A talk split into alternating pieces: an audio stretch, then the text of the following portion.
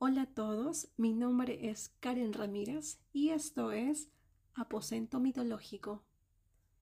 La siguiente historia está basada en hechos reales y espero que sea de su agrado. Lo que les contaré me pasó ya hace algunos años atrás. Quería salir de mi rutina, de mi vida habitual, de la monotonía. De repente, caminando, a mitad de mi travesía encontré un bosque el cual nunca había visitado. Y dije, ¿por qué no? Seguí caminando y habían escasos rastros de camino para ser sincero, como si se tratase de algún lugar abandonado. De repente sentí un olor dulce. Lo seguí, moví las ramas alrededor y encontré algo que no debí. Era un cadáver. Claramente se veía que esa persona llevaba allí mucho tiempo y no se veía para nada bien.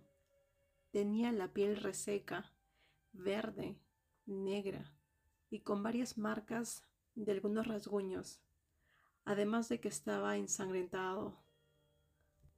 Pero tenía una sensación de tranquilidad, de paz. Estaba en shock. Después de unos minutos, reaccioné, volví a mis sentidos, tomé mi teléfono y como no había cobertura traté de alejarme un poco. Llamé a la policía y ellos me dijeron, me aconsejaron, que espere junto al cadáver hasta que lleguen.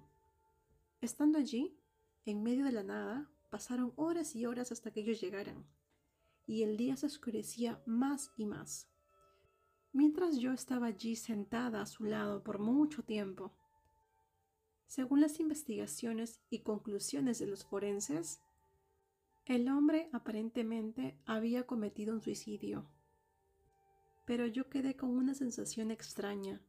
Mi vida desde aquella vez no volvió a ser la misma, ya que por mucho tiempo soñaba con él una y otra vez. Trataba de hablarme y no eran cosas buenas.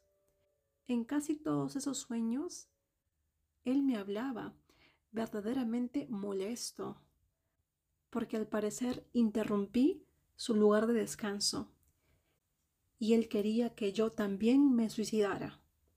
Tal vez era solo mi imaginación, pero era bastante perturbador en ese tiempo. En la actualidad todavía aparecen mis sueños de vez en cuando, y no sé si pasará hoy, después de terminar de contarles mi historia.